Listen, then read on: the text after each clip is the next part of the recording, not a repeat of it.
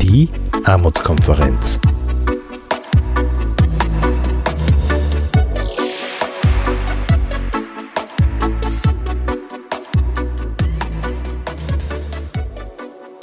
Herzlich willkommen bei einer neuen Folge des Podcasts der Armutskonferenz. Wir dokumentieren heute eine Diskussionsveranstaltung von einer Buchpräsentation und zwar des Buches Achtung, Abwertung hat System. Das ist das Buch zur 11. österreichischen Armutskonferenz, die im letzten Jahr stattgefunden hat und äh, viele Workshops und Diskussionen hier dokumentiert. Es ging dabei darum, dass Armut nicht ein Mangel an Einkommen ist, sondern auch verbunden mit einem Verlust an sozialem Status und in den öffentlichen Debatten die jeweiligen Verliererinnen für ihre verschlechterte ökonomische Lage oft selbstverantwortlich gemacht, beschimpft und abgewertet werden. Das Buch selber ist bei der Armutskonferenz äh, und im guten Buchhandel erhältlich um 19,90 Euro plus Versandkosten. Wer es direkt bei uns bestellen will, unter office als Armutskonferenz.at. Martin Schenk führt in die Diskussionsveranstaltung ein. Meine sehr geehrten Damen und Herren, liebe Freunde und Freundinnen, ich möchte Sie herzlich zur heutigen Buchpräsentation begrüßen hier. Buchpräsentation der Armutskonferenz, die ein Buch herausgegeben hat, das sich bezieht auf die letzte Armutskonferenz vor einem Jahr und das den Titel trägt Achtung. Achtung, Abwertung hat System.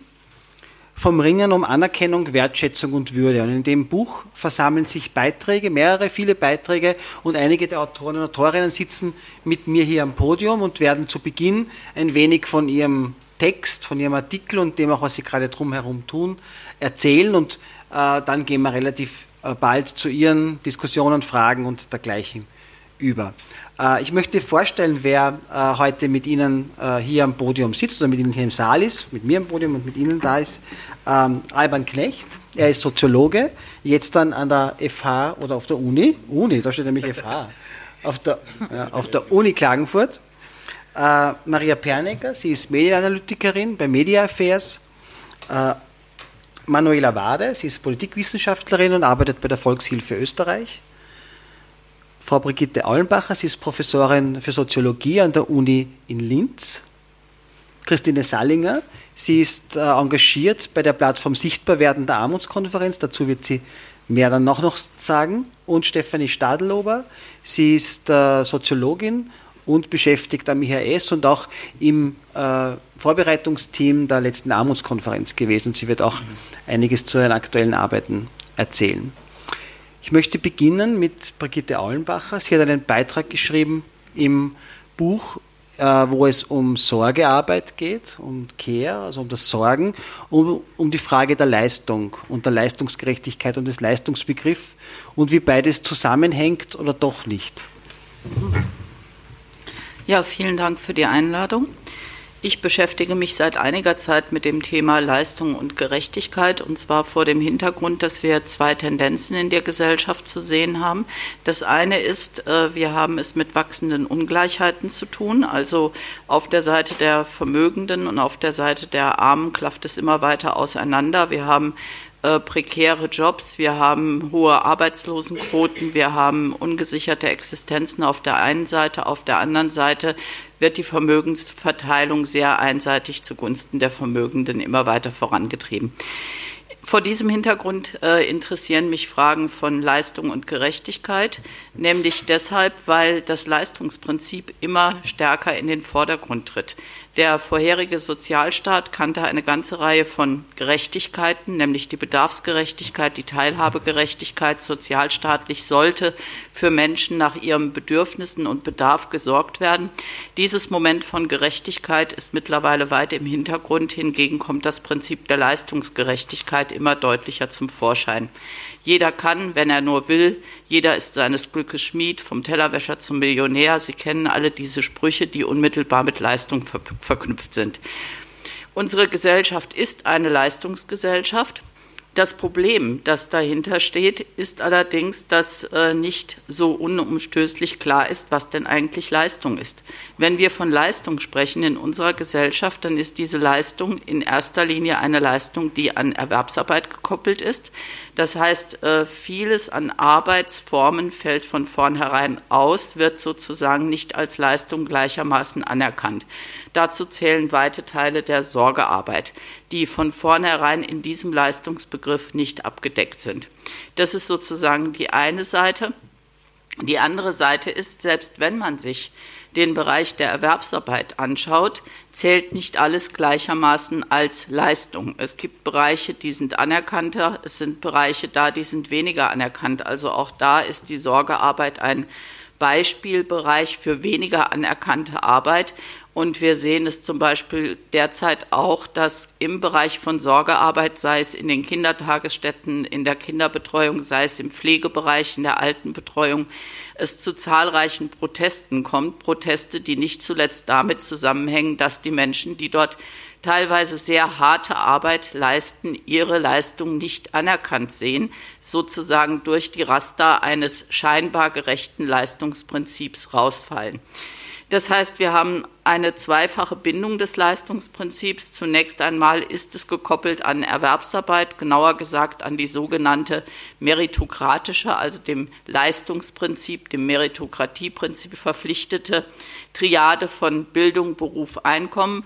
Nach dem Muster, wer sozusagen entsprechende Bildung mitbringt, entsprechende Berufstätigkeit äh, aufweist, wird auch entsprechend Einkommen generieren können, wird entsprechend an der Gesellschaft teilhaben können. Das ist längst aufgebrochen. Dieses Leistungs- und Gerechtigkeitsversprechen ist insgesamt brüchig geworden. Das äh, sehen wir an dem ganzen Feld prekärer Beschäftigung, atypischer Beschäftigung.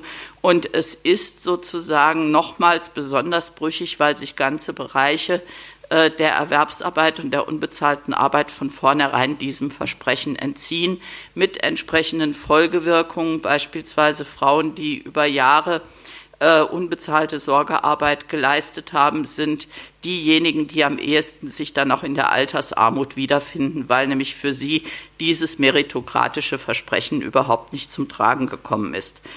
Auf der anderen Seite gibt es aber auch äh, diejenigen in der Gesellschaft, für die das Leistungsprinzip anders nicht gilt, nämlich die sich ihm entziehen können.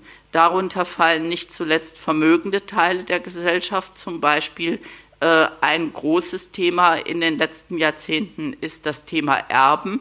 Das heißt, diejenigen, die erhebliche Vermögen ererben, erwerben sozusagen diese äh, Vermögen ja nicht durch ihre eigene Leistung. Das heißt, wir haben auch Teile der Gesellschaft, für die natürlich das, Leistungsverspre das Leistungsversprechen in gewisser Weise auch gilt, die sich allerdings dem Leistungsprinzip ein Stück weit entziehen können, was andere in dieser Gesellschaft nicht können. Mir geht es also darum, dass äh, diese Gesellschaft von vornherein als Leistungsgesellschaft mit einem äh, Gerechtigkeitsversprechen antritt. Dieses Gerechtigkeitsversprechen, wenn man es sich näher anschaut, aber keineswegs für alle Menschen gleichermaßen gilt und auch nicht alles gleichermaßen als Leistung anerkannt ist. Vielen Dank.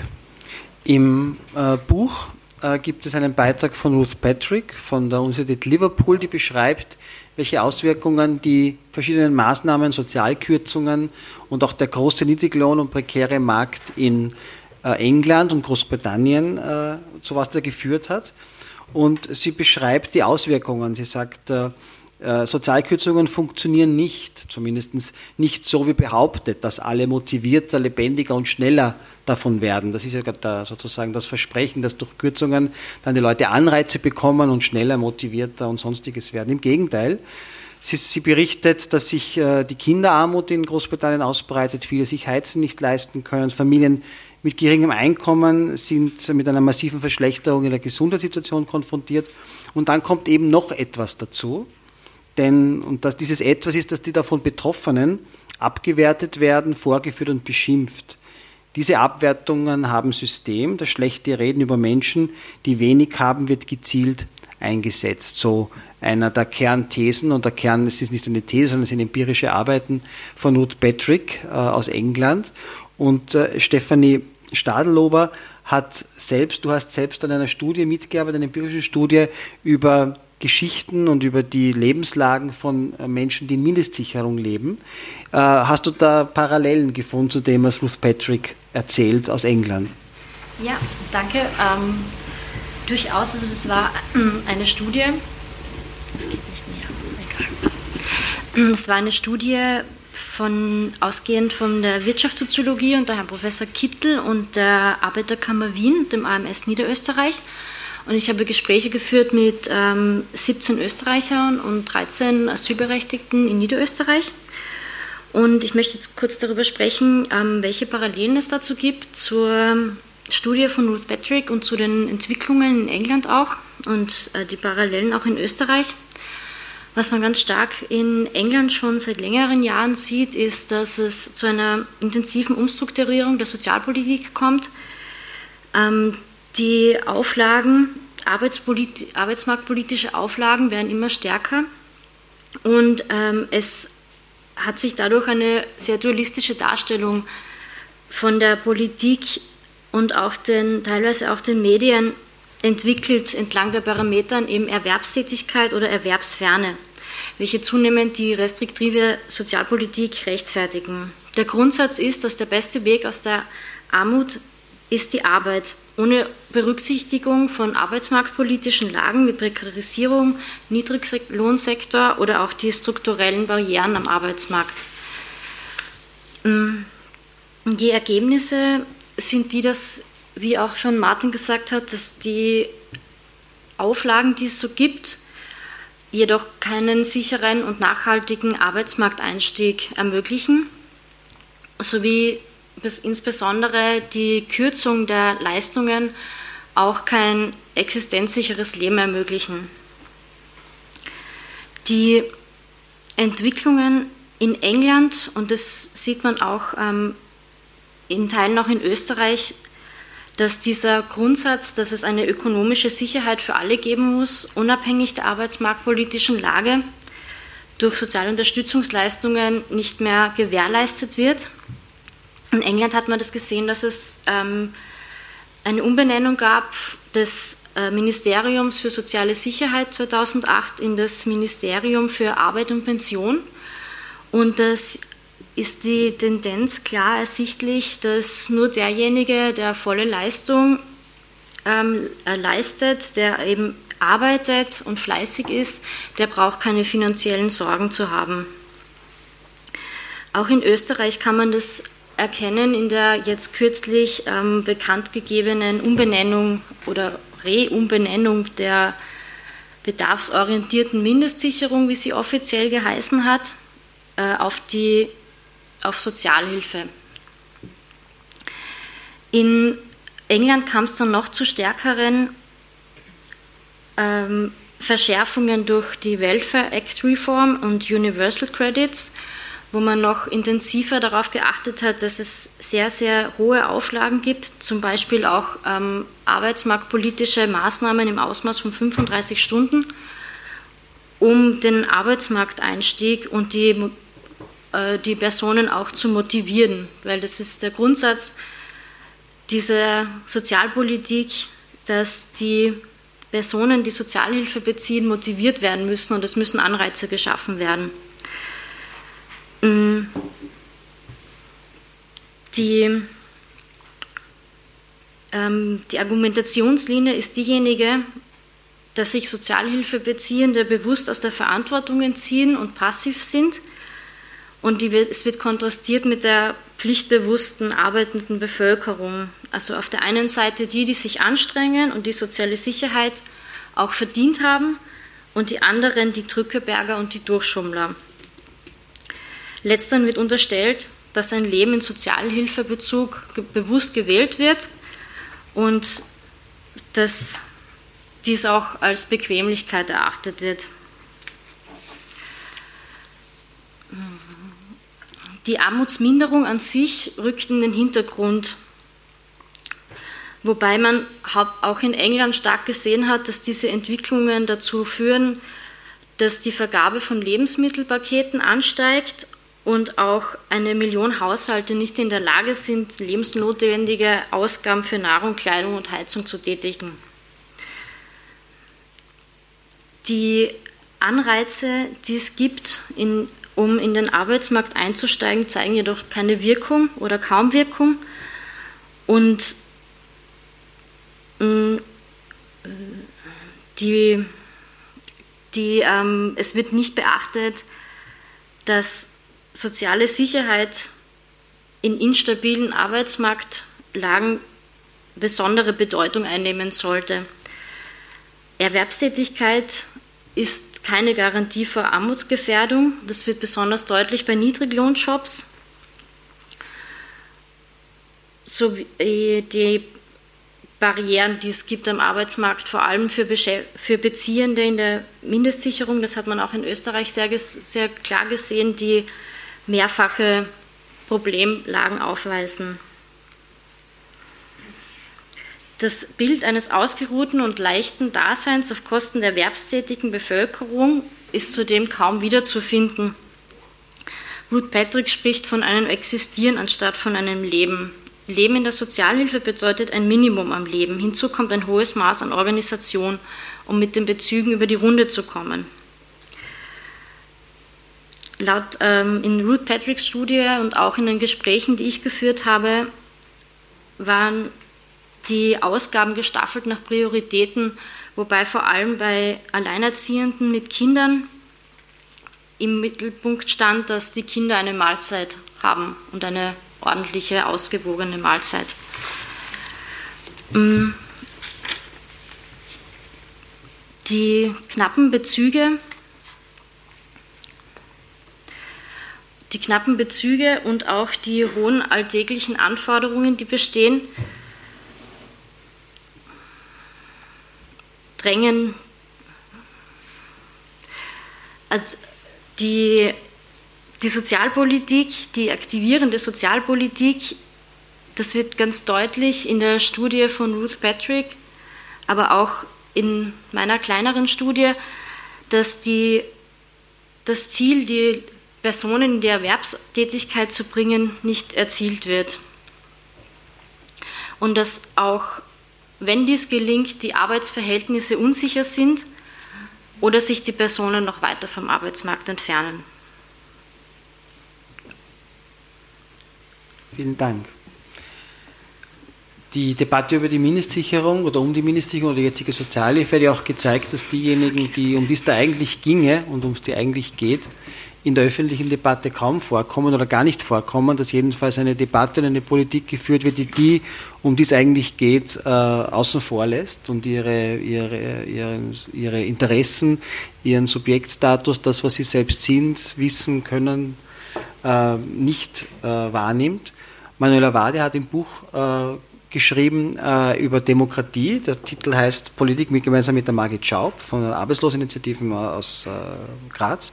Politik mit den Armen gegen die Armen für die Armen, also die Frage der Demokratie angesprochen für Einkommensschwächere, für Leute mit wenig Geld und wenig Lobby.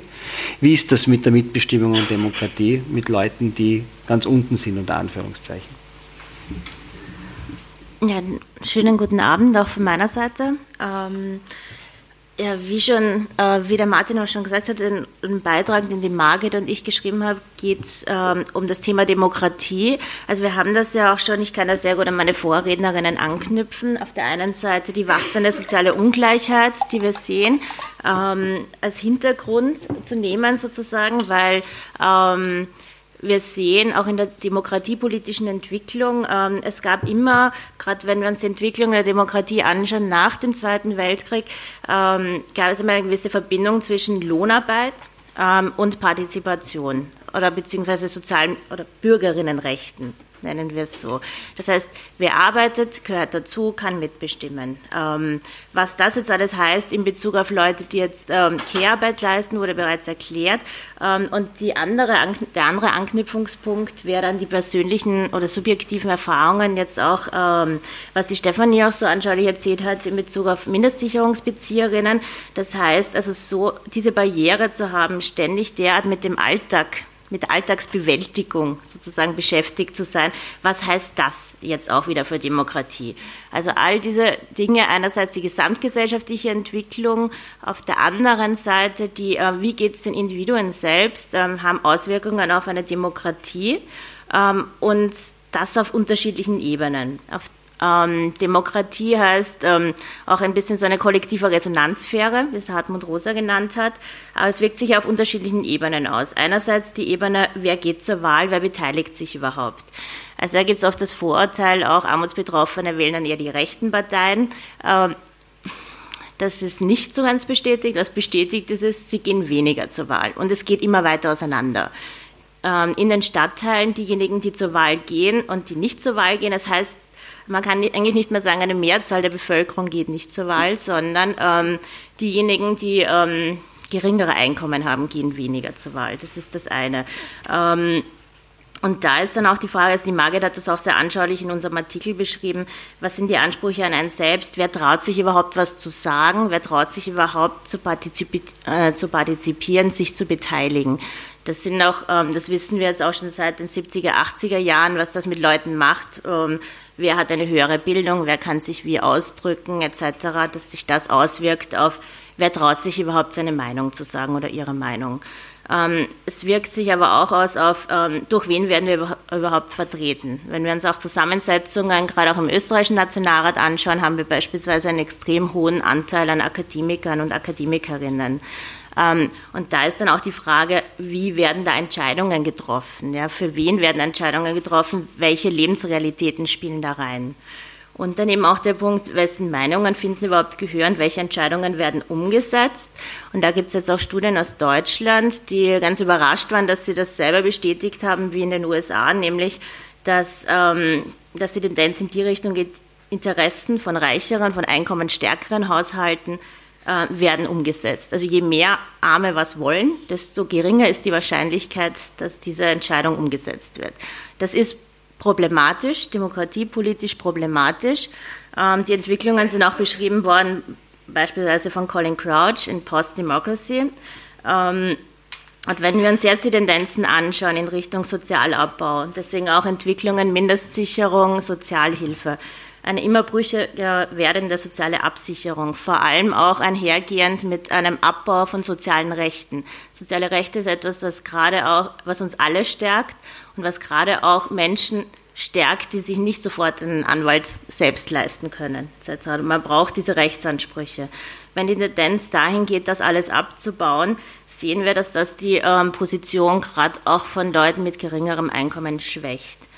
Und deswegen jetzt auch, dann, dann komme ich auch schon zum Schluss, ähm, haben wir sehr stark in unserem Beitrag argumentiert, da, dazu, dass ähm, Demokratie auch die soziale Frage stark ins Zentrum stellen muss, dass es eine Absicherung braucht, dass nämlich eine politische Gleichheit und soziale Ungleichheit, dass das irgendwie so ein Widerspruch ist, der aufgelöst gehört ähm, und dass wir sozusagen, damit Demokratie eine Regierungsform ist, in der sich alle wiederfinden, so im Buch, und beteiligen, muss eine soziale Demokratie sein, die Armut energisch bekämpft. Und ich glaube, diesen Kampf muss man da weiterführen und muss man umso stärker führen, wenn man sich anschaut, in welche Richtung die Entwicklungen gerade in Bezug auf soziale Absicherung gehen. Danke. Maria Pernecker hat dann gemeinsam geschrieben äh, den, den Artikel über eine Studie, die Media Affairs gemacht hat. Da geht es ganz stark um die Frage der Abwertung, hat System, Fragezeichen, und zwar in den Medien. Wir berichten in dem Fall Printmedien, österreichische Printmedien, über Kinder, die in Armut leben. Was ist da herausgekommen? Ja, äh, guten Abend auch von meiner Seite. Danke für die Einladung. Ich freue mich, dass ich hier sein darf. Äh, ja, mich in meiner Arbeit interessiert, äh, wie berichten Medien, welches Menschenbild zeichnen sie, welches Gesellschaftsbild wird durch Medien geprägt, wie wird die Politik auch beeinflusst und äh, was, was äh, ergibt sich da ähm, auch gegenseitig, wie beeinflusst sich das gegenseitig. Und ja, die Idee war damals mit der, mit der Armutskonferenz und mit der Volksanwaltschaft zu erheben, wie ist eigentlich dieses medial gezeichnete Bild von sozial benachteiligten Kindern. Wir haben auf der einen Seite erfasst Kinder, die von Armut betroffen sind, die unter einer gewissen Haushaltseinkommensgrenze äh, auch leben müssen, aber auch Kinder, die andere Risikofaktoren äh, oder die, die andere Nachteile mitbringen, die dann in Folge, so wie äh, meine Vorrednerinnen auch schon erwähnt haben, wo es zu gewissen Ausgrenzungen kommen kann, weil diese Menschen dann eher nicht so leicht Fuß fassen können am Arbeitsmarkt zum Beispiel, weil sie sich nicht so beteiligen können. Ähm, und wir haben uns dann angesehen, wie sind diese Kinder, die sozial benachteiligt sind, in den Medien sichtbar. Denn nur wer sichtbar ist, hat auch eine Lobby. Nur wer sichtbar ist, wird auch von Politik gesehen und, und entsprechend auch vertreten. Und wenn Kinder, die sozial benachteiligt sind, sichtbar sind, äh, wie werden sie eigentlich dargestellt? Aus Sicht der Kinderrechte, aus Sicht der Kinderrechtskonvention. Ähm, werden die gleich behandelt? Gibt es da in irgendeiner Form Diskriminierung zum Beispiel? Und da ähm, komme ich dann kurz zu den Ergebnissen. Das erste, sozial benachteiligte Kinder sind ganz, ganz stark unterrepräsentiert. Es ist aber auch für die politische Seite ein, ein komplettes Randthema, sich mit sozialer Benachteiligung zu beschäftigen. Das zweite ist, dass wir ganz große Unterschiede festgestellt haben, ähm, wie sozial benachteiligte Kinder dargestellt werden. Geht es um Kinder, die inländische österreichische Kinder sind, ähm, dann merkt man, da, da gibt es Themen wie Charity zum Beispiel für, für Kinder mit Behinderung. Es werden Charity-Aktionen gestartet. Oder es geht darum, wie kann man ähm, Nachhilfen zum Beispiel auch organisieren, dass die in der Schule mithalten können.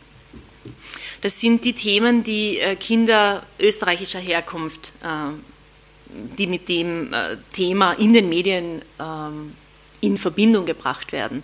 Ganz anders sieht es aus, wenn diese Kinder Flucht- oder Migrationshintergrund haben. Dann war nämlich das Top-Thema äh, Jugendkriminalität. Jugendkriminalität ist mit großem Abstand das wichtigste Thema. Das zweitwichtigste Thema waren Sprachdefizite und Schulprobleme.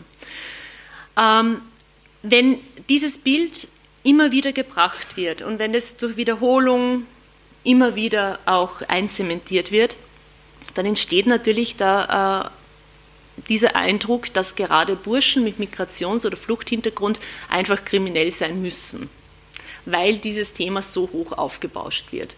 Ich habe mir dann angesehen und mir gedacht, na gut, äh, was ist da dran? Ich vergleiche das Ganze mit der Statistik und es gab in diesem Jahr, wo diese Untersuchung durchgeführt wurde, im Jahr 2017 gab es ungefähr 4700 äh, verurteilte Straftäter, jugendliche verurteilte Straftäter mit und ohne Migrations- oder Fluchthintergrund. Und gut, ist eine hohe Zahl, muss man auch ernst nehmen, aber es gab im gleichen Zeitraum 76.000 Kinder, also Jugendliche, äh, bis 24 Jahren, die weder Job noch Ausbildung haben. Und das wurde medial zum Beispiel überhaupt nicht thematisiert. Also das war ein komplettes Randthema. Das heißt, was passiert in den Medien? Zum Teil eine komplette Verzerrung der Wirklichkeit. Zum einen, weil gerade äh, Jugendliche und Kinder mit Flucht- und Migrationshintergrund sehr einseitig und selektiv dargestellt werden und damit auch Rollenklischees und Stereotype äh, verschärft werden, Vorurteile äh, vermehrt werden. Und zum Zweiten ein Thema, das jetzt wirklich sehr, sehr viele betrifft, wirklich eine, eine mediale Randerscheinung ist, einfach weil es nicht so reißerisch ist. Und da merken wir eben auch, wir arbeiten sehr viel auch in der politischen ähm, Medienbeobachtung. Diese Themen der letzten Jahre ähm, spielen sich halt sehr, sehr häufig im Bereich Migration und Asyl ab, egal welches Thema das ist. Es wird sehr vieles über dieses Thema dann letztendlich auch gebracht. Und äh, das Problem dabei ist, dass diese ja, Stigmatisierung, die zum Teil mit, über die Medien verstärkt wird, dass die auch vor den Kindern nicht Halt macht. Und äh, der zweite Bereich, äh, es ist auch so, dass Kinder, gerade sozial benachteiligte Kinder, in den Medien so gut wie überhaupt nicht selbst zu Wort kommen. Das heißt, es wird zwar über sozial benachteiligte Kinder berichtet zum Teil, aber sie sprechen nicht für sich selbst zum Beispiel. Also auch das ein ganz, ganz wichtiger Bereich, wenn man eigentlich diese, diese Kinder- und Menschenrechte sich zu Herzen nimmt. Ja, die Verzerrung der Wirklichkeit äh, habe ich schon, äh, schon erwähnt. Ähm, das Problem ist gerade für, für Kinder und Jugendliche mit Flucht- und Migrationshintergrund, ich, ich lese Ihnen ein paar Headlines vor, damit Sie, damit Sie ein Gefühl kriegen, äh, wie, wie hier zum Teil berichtet wird, wenn ich es denn finde. Genau, beispielsweise eine Headline, das war im Kurier zum Beispiel, vom Flüchtlingskind zum Terroristen. Das war zwar ein Bericht, der dann, der dann äh, sich eigentlich sehr differenziert mit der Thematik beschäftigt hat. Nur diese Überschrift alleine richtet schon sehr viel an. Oder passiert schon viel. Also viele lesen ja dann nicht weiter. Oder beispielsweise äh, eine, eine Berichterstattung die schwersten Problemfälle kommen aus den türkischen Familien. Es ging äh, darum, wie, wie in, in der Schule zum Beispiel äh, gerade äh, Kinder mit türkischem Migrationshintergrund äh, oft Sprachschwierigkeiten haben. Oder Elternverein schlägt Alarm, äh, Migranten an Schule. Das sind jetzt Headlines, sehr reißerische, vor allem aus dem Boulevard. Aber die machen natürlich was und da passiert was auch in der öffentlichen Wahrnehmung und, und in unserem Bild über eine bestimmte Menschengruppe. Und das war das, was wir uns im Speziellen angesehen haben.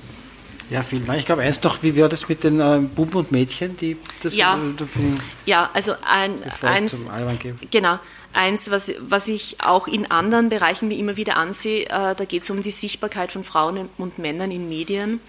Und ähm, wir stellen bei Erwachsenen äh, immer wieder einen, einen Gender Gap fest. Also es werden wesentlich mehr Frauen, äh, mehr Männer als Frauen in den Medien sichtbar und abgebildet.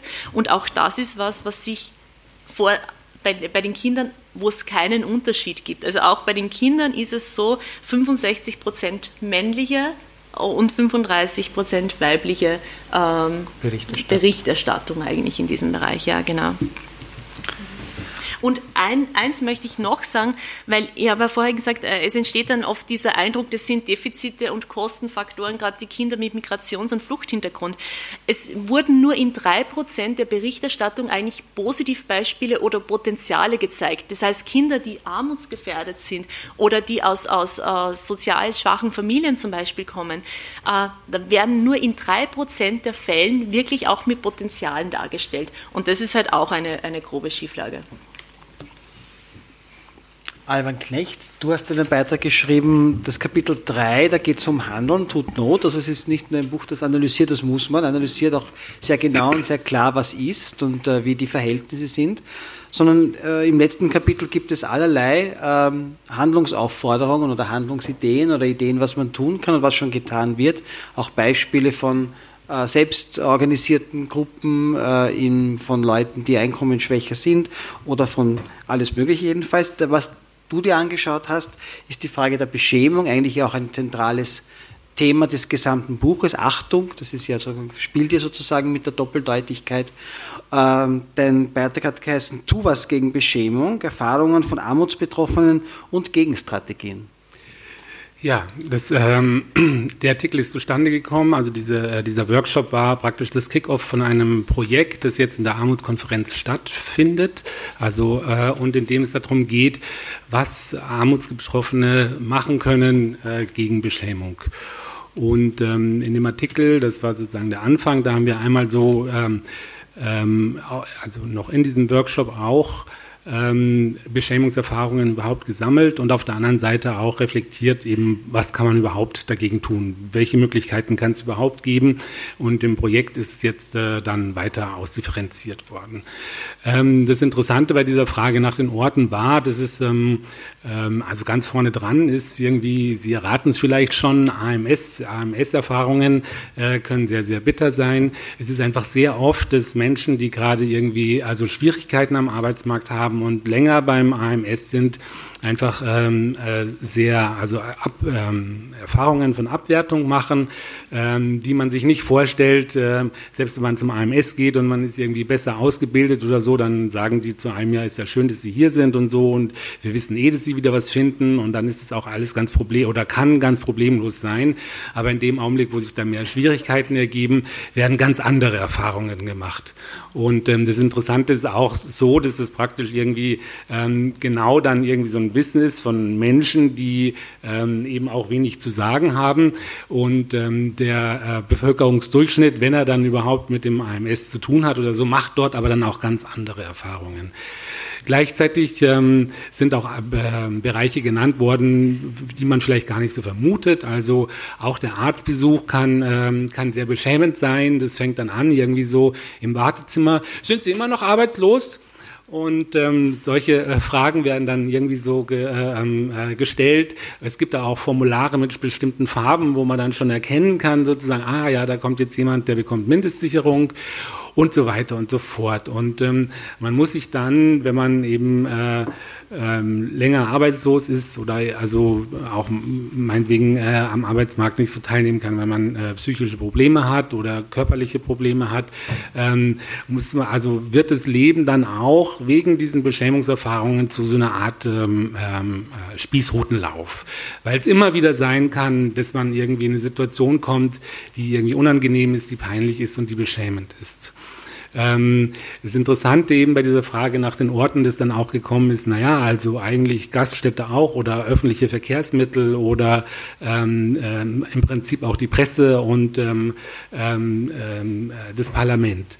Das heißt, es, es gibt dann ähm, in dem Augenblick, wo ich eben in so einer, äh, in einer, schwierigen Situation bin, bin ich eigentlich die ganze Zeit unter Beschuss. Also ich brauche nur den, äh, den ähm, Fernseher anzumachen, da wird mir dann vorgehalten, dass ich ja ein Durchschummler bin und so weiter und so fort.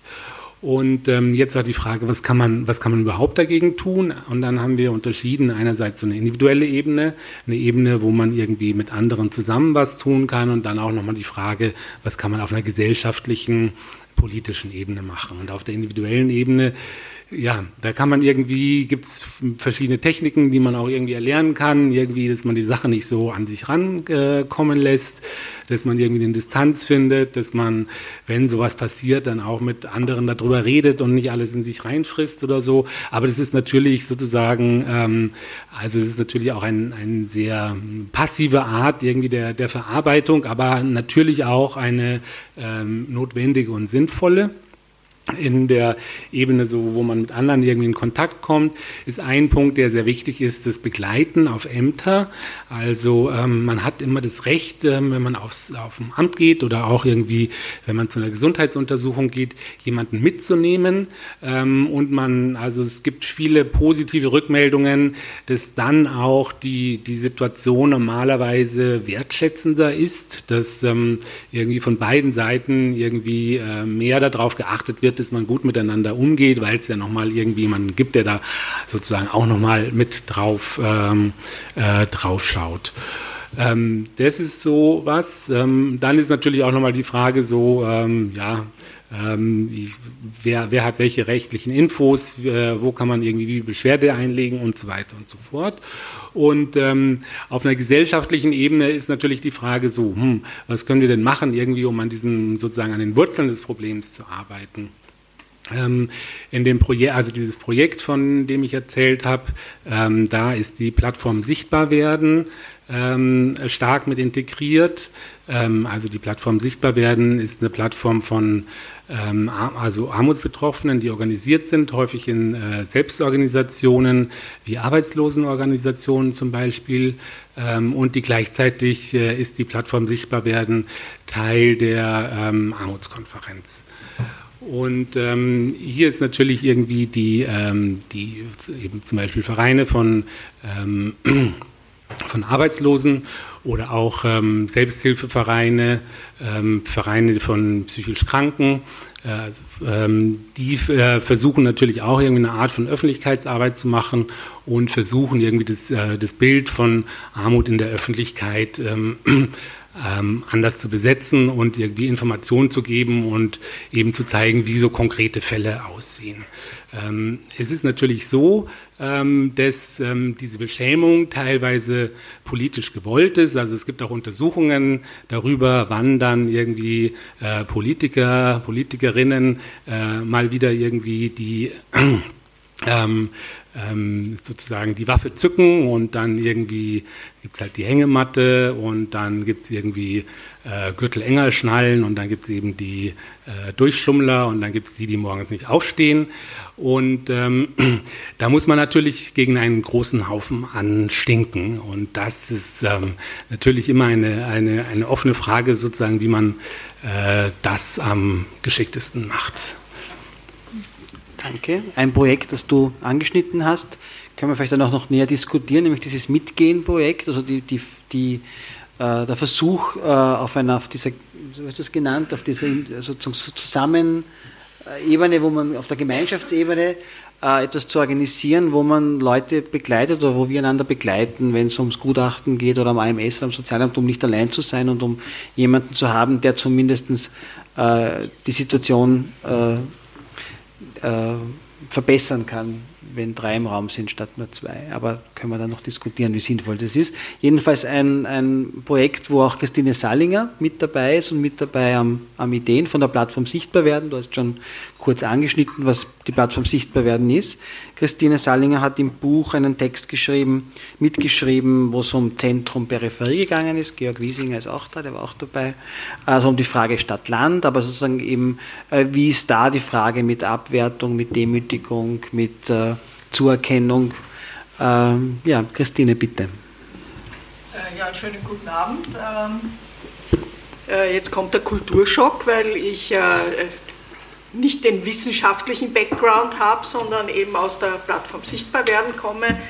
Äh, das ist, äh, wie der äh, Alban schon erwähnt hat, ein Zusammenschluss von Selbstorganisationen und Menschen mit Armutserfahrung. Da sind eben auch Arbeitsloseninitiativen dabei, da sind Straßenzeitungen dabei, da sind auch Alleinerziehende vertreten und es sind auch viele Menschen mit psychischen Erkrankungen vertreten. Und äh, wir haben natürlich da einen, einen ganz anderen Blickwinkel auf das Thema äh, Abwertung äh, und, und äh, Würde, wie es halt in dem, im Titel vom Buch schon äh, sichtbar ist. Äh, eigentlich wollte ich damit anfangen, dass ich heute in der U-Bahn gefahren bin. Die U-Bahn war überfüllt und äh, ich habe mir gedacht, da finde ich keinen Platz zum Niedersetzen.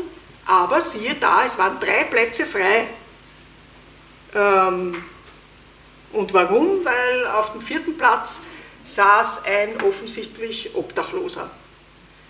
Äh, dort hat sich kein Mensch hingesetzt. Ich schon, weil ich habe da keine Berührungsängste. Aber das war so ein, so ein ganz deutlich sichtbares Zeichen von, von Ausgrenzung, äh, von Abwertung und das hat mir einfach wehgetan. Das, das war äh, äh, einfach ein Akt der Solidarität, mich dazu zu, setzen. Und äh, das ist auch ein, ein, Unterschied, den ich festgestellt habe zwischen äh, äh, Armut und, und, den Erscheinungsformen von Armut in Stadt und Land dass äh, diese, die, die, Armut in der Stadt äh, teilweise sichtbar ist. Also Obdachlose äh, oder, oder wir sehen auch die Sozialmärkte, wenn sich da Schlangen bilden, die sich anstellen oder die Gruft oder die Bettler auf den Straßen, äh, das, das sieht man in der Stadt. Äh, was aber noch viel, viel, viel größer ist, ist die unsichtbare Armut. Äh, die haben wir sowohl in der Stadt äh, als auch auf dem Land. Und ich habe äh, mit einigen Mitgliedern unserer Plattform darüber diskutiert und gesprochen und wir, haben, wir sind dazu einigen ja, Erscheinungsformen und Unterschieden gekommen, dass am Land eben die, die, die Armut nicht so sichtbar ist aber wenn sie dann vorhanden ist, dann kann man sie schwerer verstecken. vor allem in kleinen Gemeinden. Da steht man praktisch unter Beobachtung, da kann man nichts äh, verbergen. Äh, wenn jemand äh, Mindestsicherung beantragt, muss er zum Gemeindeamt gehen. Äh, das wird, das wird äh, festgestellt, sagen wir so. Ja. Es wird beobachtet und äh, wenn man im, im Supermarkt äh, bestimmte Artikel kauft oder nicht kauft, wenn es da irgendwie preisreduzierte Sachen gibt, das wird festgestellt. Wie, wie, die, wie die Kleidung ausschaut, das wird äh, kommentiert äh, und so weiter. Was weiß ich, äh, wenn das Haus zum Beispiel nicht instand gesetzt wird oder wenn das Auto kaputt ist. Das sind lauter so Kleinigkeiten, steht der Tropfen, höhlt den Stein, das wird bemerkt und äh, in, in der Gemeinde wird äh, getratscht. Schlicht und einfach. Früher hat man das gemacht nach der Sonntagsmesse, hast schon gesehen, was die für ein Gewand anhat und äh, weißt schon, dass der, äh, was weiß ich, arbeitslos ist oder so. Heute äh, hat die Kirche ihre, und die Messe ihre Bedeutung zunehmend äh, eingebüßt. Aber der Tratsch ist nicht eingeschlafen, deswegen der wird auf dem Dorfplatz weitergeführt. Äh, eine von uns hat, hat, mir zum Beispiel erzählt, wir haben am Dorfplatz einen Pavillon, da, trifft sich die, da treffen sich die Leute und da wird dann getratscht und getratscht. Und das ist ein großer Unterschied, den man eben in der Stadt äh, früher auch hatte. Früher, wenn ich mich erinnere an die Zeiten, äh, wo man eine Bassena hatte, wo, wo, wo man sich an der Bassena getroffen hat und stundenlang trotscht hat und die Leute ausgerichtet hat, äh, das haben wir eben heute nicht mehr. Gott sei Dank gibt es keine Bassena-Häuser mehr. Auf, auf, der anderen Seite äh, ist es natürlich auch so, dass da weniger äh, Berührungspunkte gibt, in, den, in so großen Wohnanlagen zum Beispiel. Ja. Äh, man, man, begegnet sich weniger. Äh, es, es, gibt viel mehr Fluktuation. da wird dauernd eingezogen, ausgezogen. Das, es gibt viel mehr Anonymität.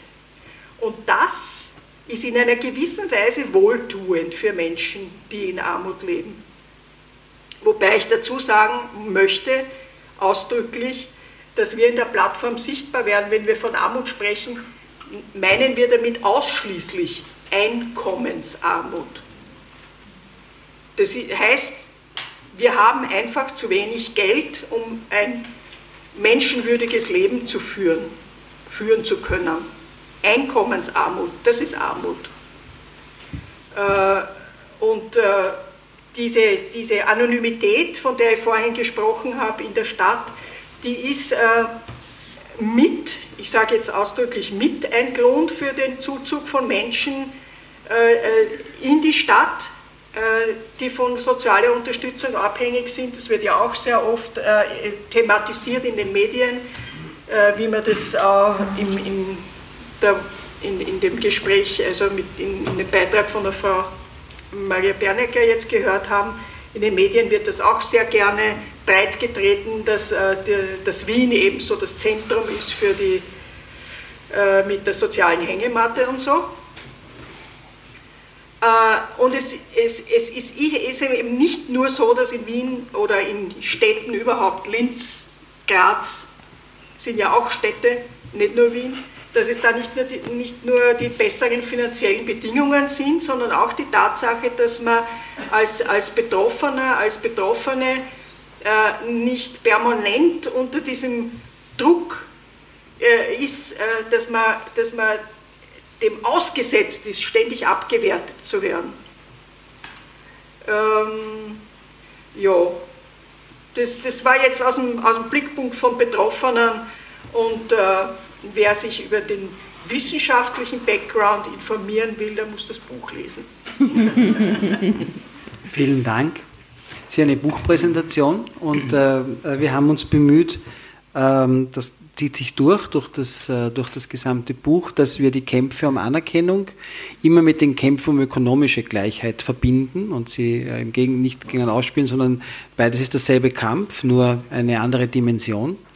Äh, und deswegen gibt es in dem Buch auch zwei Texte, einen von Nancy Fraser und einen von Axel Honneth, gleichzeitig aber einen von Romy Reimer, der die den Axel Honneth kritisiert mit seinem Anerkennungsbegriff, also um auch sozusagen da die Debatte wachzuhalten.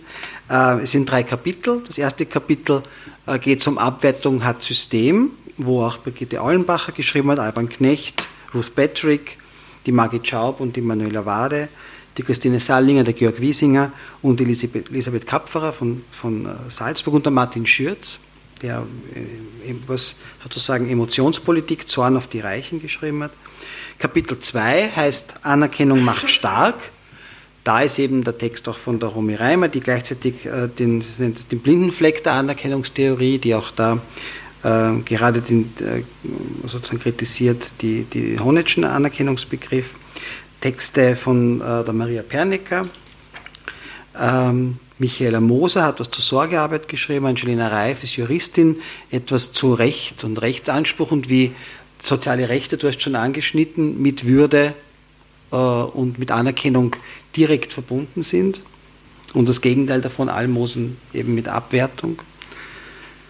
Plattform sichtbar werden, Interview mit einigen der Akteure und Akteurinnen, die in der Plattform sichtbar werden, äh, engagiert sind und ihre Erfahrungen da mitteilen. Und das Kapitel 3, äh, da geht es dann ums Handeln. Handeln tut Not und da gibt es eben den Text vom Alban Knecht zu Tu was gegen Beschämung, genauso wie einen äh, von der Marion Wiesinger, Deck Mythen auf zur geistigen Selbstverteidigung bei Sozialschmarotzerparolen und Menschenbashing oder von Liz Hirn, einer Philosophin, sprich mit Jugendlichen im Park. Sie beschreibt ihre Aktivitäten mit Jugendlichen philosophische Gespräche, also mit dem sokratischen Dialog im, in Wiener Parks zu führen.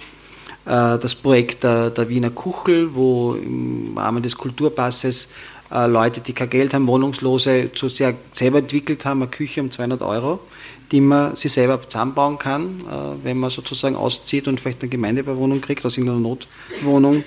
Was haben wir noch? Hol dir dein Recht, da geht es um die Frage des Rechts als ein Mittel, um äh, Anerkennung und Würde zu erkämpfen und zu erlangen. Da gibt es auch ein Projekt, kann ich euch ein bisschen erzählen, das wird jetzt begonnen mit der Armutskonsolidation Sozialrechtsnetzwerk, wo es darum geht, äh, auch äh, rechtlich einzuklagen, das, was, was als un, an Unrecht politisch beschlossen wird.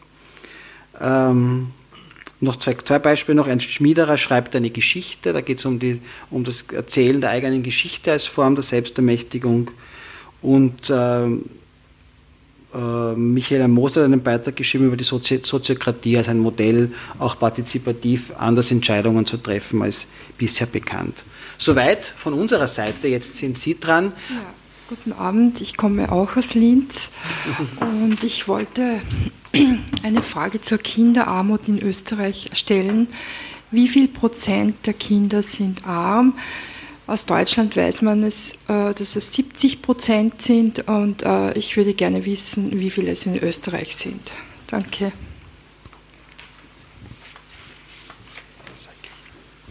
Ja, vielen Dank für die super spannenden Beiträge. Ich bin schon, freue mich schon sehr auf das Buch, ähm, es zu lesen.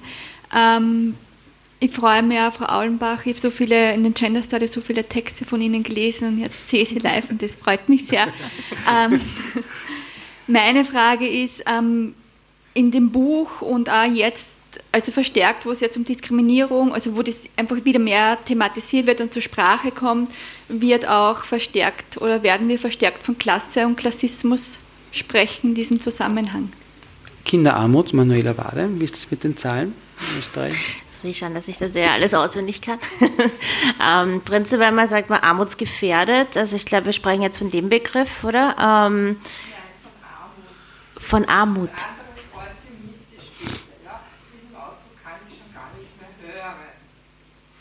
Die Armutsgefährdung.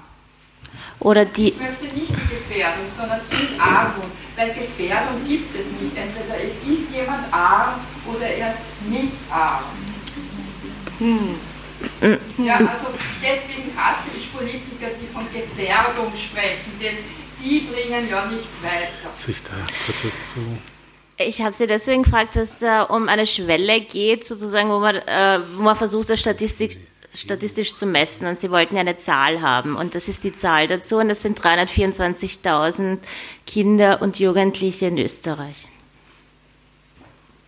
die Frage, die, der Begriff des Klassismus, weiß Frau Allenbacher, also der war, haben Sie gebracht, also wie, der ist nicht vorgekommen am Podium, aber der, der sozusagen passend zu dem, was beschrieben wurde, so habe ich Sie verstanden.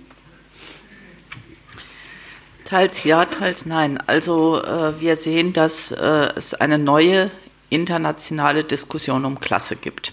Und diese Diskussion um Klasse ist hervorgerufen durch die ganz offensichtlich anwachsenden Klassenungleichheiten. Das eine ist, wir haben es mit einer ganz erheblichen Erosion des sogenannten Normalarbeitsverhältnisses zu tun, zugunsten prekärer Beschäftigung oder atypischer Beschäftigung, die weder alltäglich noch biografisch existenzsichernd ist.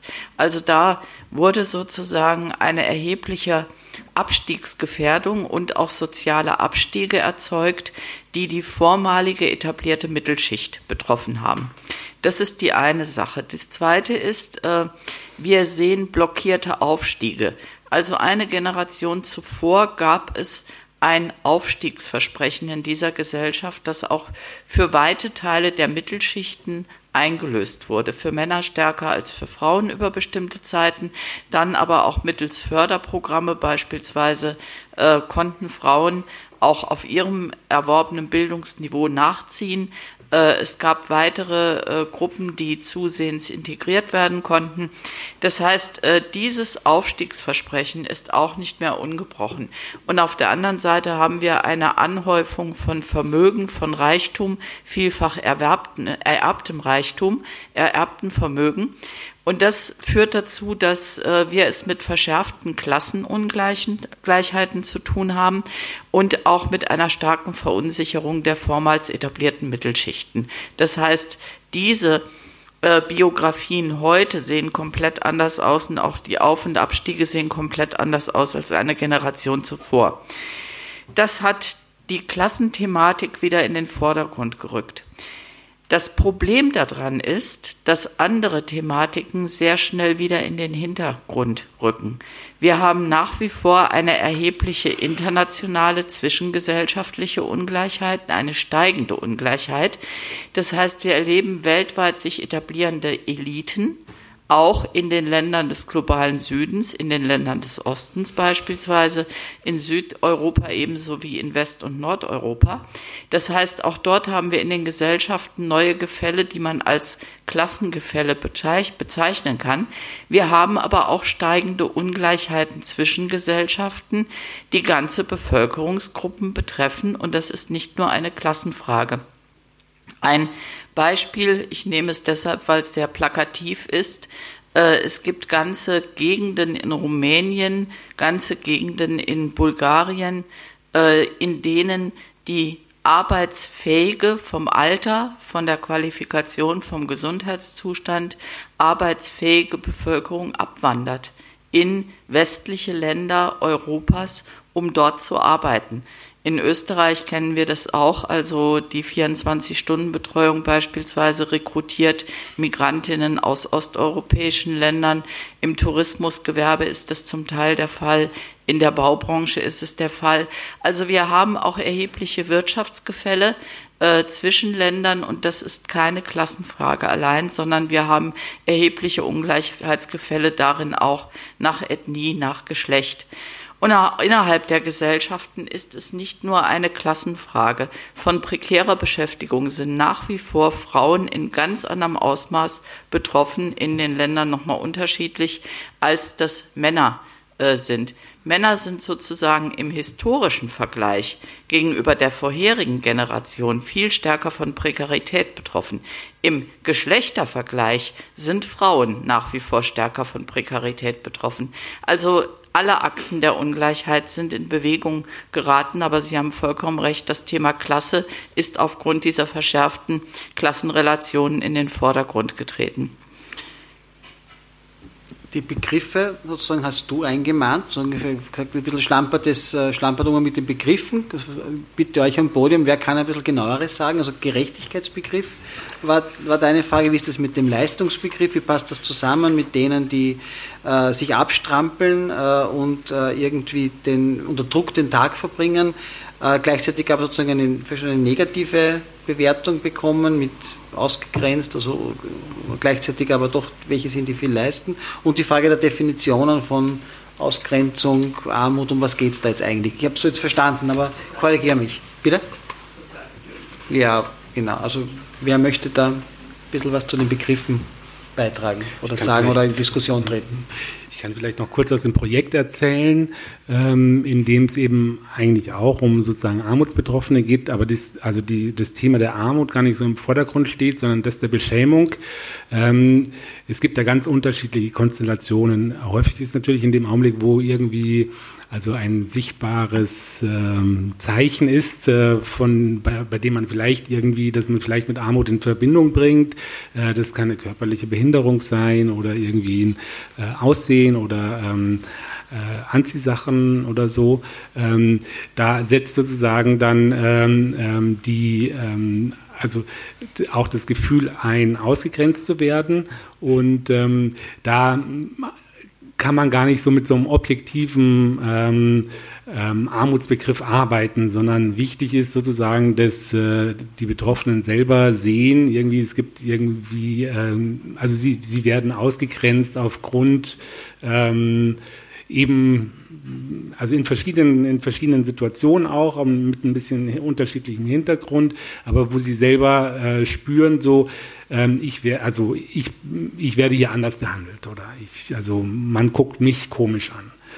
Und ähm, es gibt also in, in, dem, in dem Projekt ist auch eine ähm, äh, Masterarbeit angefertigt worden und die Studentin hat dann auch versucht zu sagen, äh, die Betroffenen, die sie interviewt hat, zu fragen, was versteht ihr denn unter Armut? Aber das ist ähm, gar nicht so einfach sozusagen auf der Ebene irgendwie zu, zu agieren. Häufig ist es eben zum Beispiel, ähm, dass, ähm, wenn jemand eine körperliche Behinderung hat und im Rollstuhl sitzt, dann wird es erstmal so mit ähm, Armut in, in Verbindung gebracht und ähm, dementsprechend werden dann auch Erfahrungen gemacht. Wenn ich jetzt natürlich vielleicht ein Minister bin, der ähm, im Rollstuhl sitzt, dann mache ich, äh, obwohl ich dann auch eine Behinderung habe, halt ganz andere Erfahrungen. Ähm, da, ja, genau. Also da sieht man, dass es oft irgendwie so ähm, auch eine Kombination ist von irgendwas, was sichtbar ist, mit irgendwas, was vermutet wird. So. Deswegen gibt es hier nicht so einen handfesten Armutsbegriff in dem Projekt weiß nicht, ob das ein bisschen. und dann ich, ich möchte auch noch ganz kurz noch was dazu sagen, weil ähm, Armut und wenn man es am Einkommen festmacht, da gibt es ja ganz eine fixe Zahl. Das andere ist zum Beispiel, wie Sie jetzt äh, gerade erwähnt haben, und ich kenne dieses Projekt nicht, aber dass äh, Behinderung irgendwie mit Armut in Verbindung gebracht wird, obwohl es natürlich oft gar nicht so ist. Also es ist oft nicht so, aber es ist ein öffentliches Bild, das so ist. Und da kommen jetzt zum Beispiel die Medien ins Spiel. Menschen mit Behinderung oder gerade Kinder mit Behinderung kommen fast ausschließlich im Bereich Charity vor. Das heißt Kinder, die offensichtlich bedürftig sind und denen wir helfen müssen. Das wird natürlich dann mit ganz viel PR und da, da positionieren sich politische Player und da positionieren sich Unternehmen und da positionieren sich Medien, aber es wird dieses Bild vermittelt und darum, darum geht es in diesem Bereich auch, wer erfährt Abwertung. Äh, durch Medien, durch Politik, durch die Gesellschaft. Und da da geht es schon viel auch darum, mit welchem Bild sind wir in der Gesellschaft konfrontiert und welche Vorurteile haben wir deshalb auch oder tragen wir deshalb oft auch in uns. Und das deckt sich eigentlich mit, mit, dieser, mit, dieser, mit dieser Untersuchung, die Sie da gemacht haben. Frau Almbach. Ja, vielleicht nochmal zu diesen äh, Leistungsbegrifflichkeiten. Sie haben vollkommen recht, das ist eine sehr schillernde Begrifflichkeit. Und ich glaube, man muss sich einfach klar machen, woher sie kommt. Also das äh, Meritokratie, also das Leistungsprinzip ist historisch ja gegen die Aristokratie, gegen die Adelsherrschaft entwickelt worden. Also nicht äh, sozusagen, dass äh, die Abstammung sollte darüber entscheiden, welchen Platz man in der Gesellschaft einnimmt, sondern der eigene Verdienst. Also Meritokratie ist, wenn man so will, die Herrschaft des Verdienstes, wie das der Hans-Peter Müller mal geschrieben hat. Das heißt, von der Vorstellung her sollen in der Gesellschaft der Freien und Gleichen die begabtesten und verdienstvollsten die Geschicke der Gesellschaft leiten können gegen die vorherige Adelsherrschaft. Also historisch gesehen ein emanzipatorisches Konzept. Was ist in dem Konzept jetzt eine gerechte Gesellschaft? Eine gerechte Gesellschaft ist eine, die frei von Willkür ist. Das heißt, Gerechtigkeit in diesem Zusammenhang bedeutet, eine Gesellschaft der Freien und Gleichen entscheidet darüber, wem was zusteht.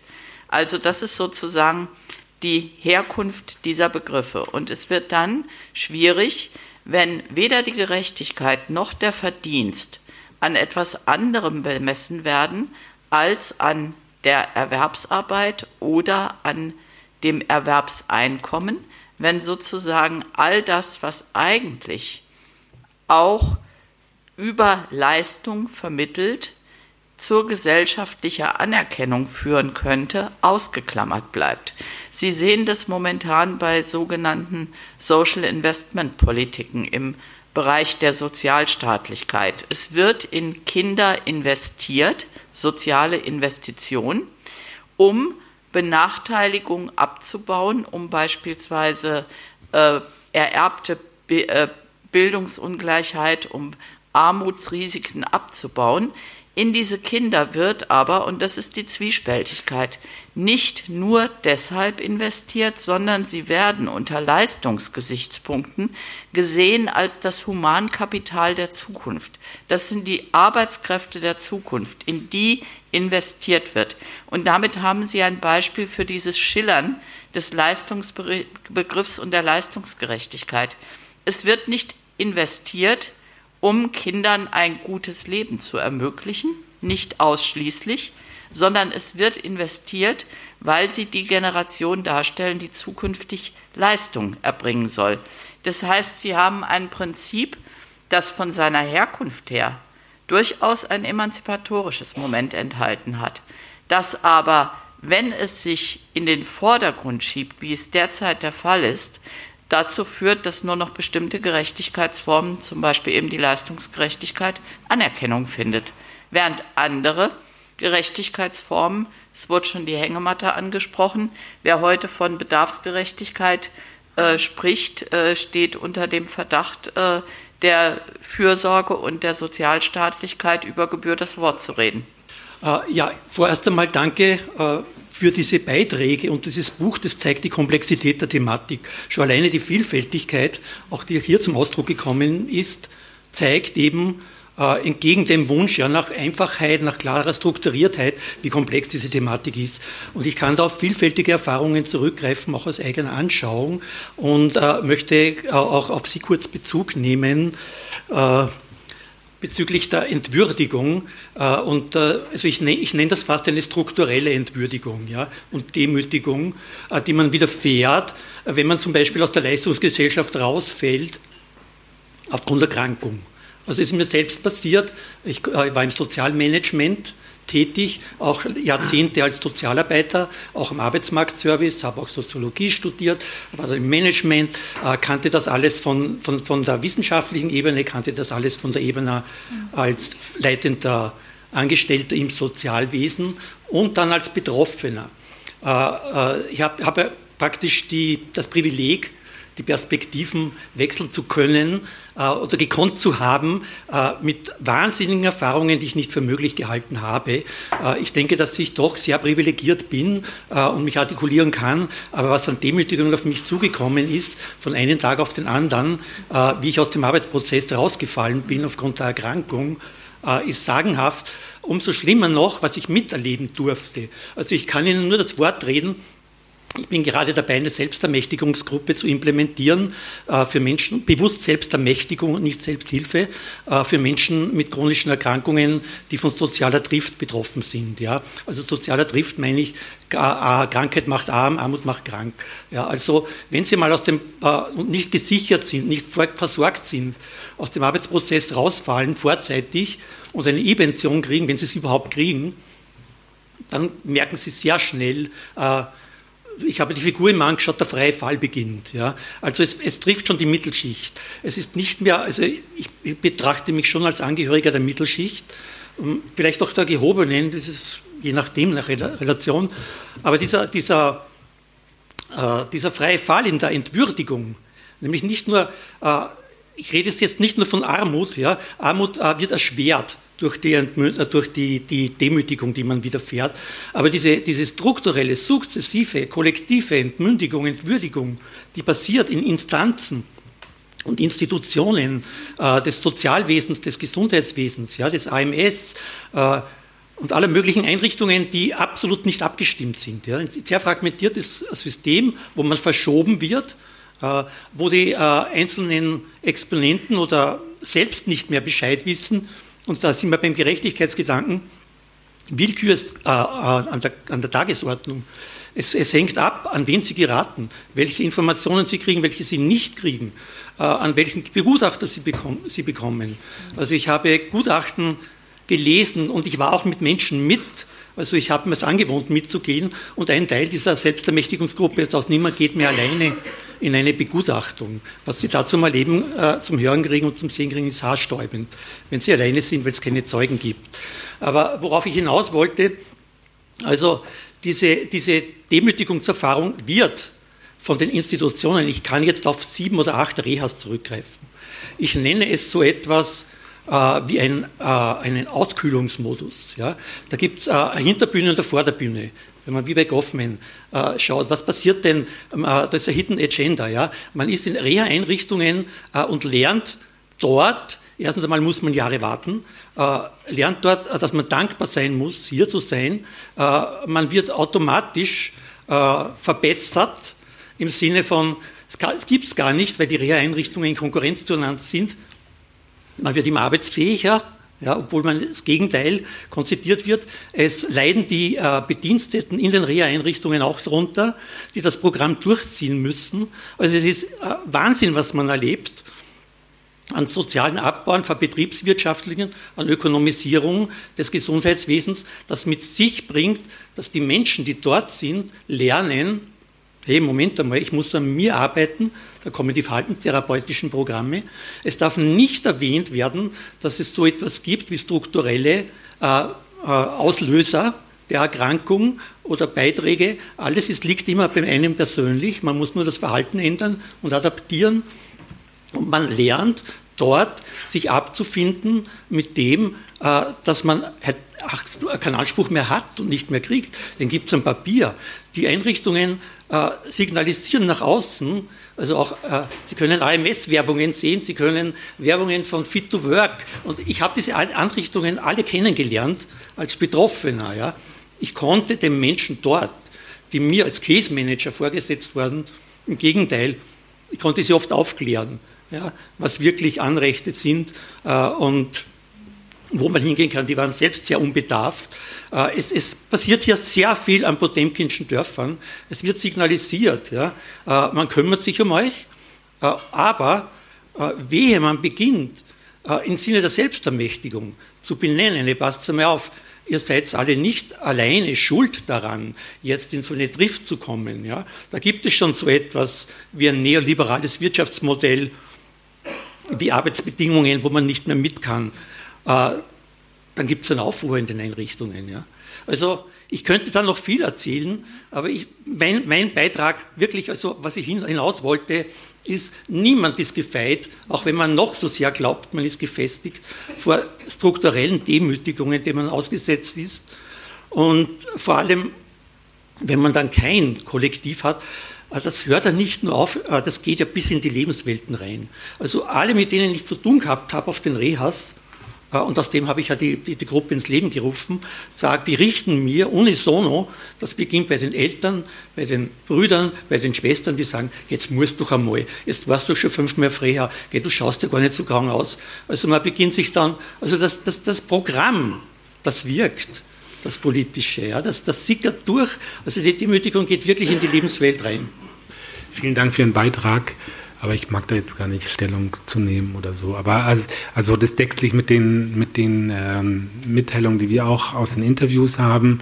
Ähm, und äh, ja, vielen Dank für Ihren Beitrag. Aber das zur Gesundheit, vielleicht fällt mir ein, wir haben auch so eine, so eine, also eine Erhebung gemacht, vor zwei, drei Jahren, glaube ich, war das über, über Gesundheit, Barrieren im Gesundheit.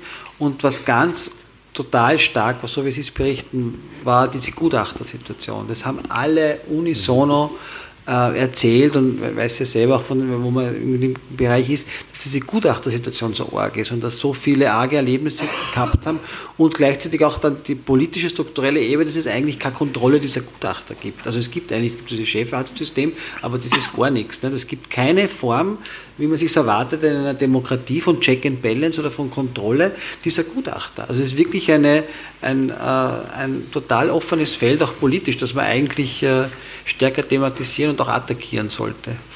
Jetzt auf der strukturellen Ebene. So. Und ich möchte auch noch ganz kurz was dazu sagen, ähm, nämlich äh, von dem Blickwinkel jetzt auch der sozialen Rechte, ja, weil Sie haben ja auch was ähm, zur Willkür gesagt und wie man da ausgeliefert ist. Und ich glaube, gerade auch, ähm, wenn man sich das anschaut, ist es umso schlimmer, ja, wenn man sich jetzt neue Sozialhilfegesetzgebungen und Entwürfe anschaut, äh, wo jegliche ähm, Angaben zum Verfahren zum Beispiel nicht mehr drinnen sind. Ja, also das heißt schriftlicher Bescheid, äh, wann muss ein Bescheid da sein, etc. Ähm, und wenn Leistungen als Kannbestimmungen drinnen sind, ja, äh, weil das eben soziale Rechte beschränkt.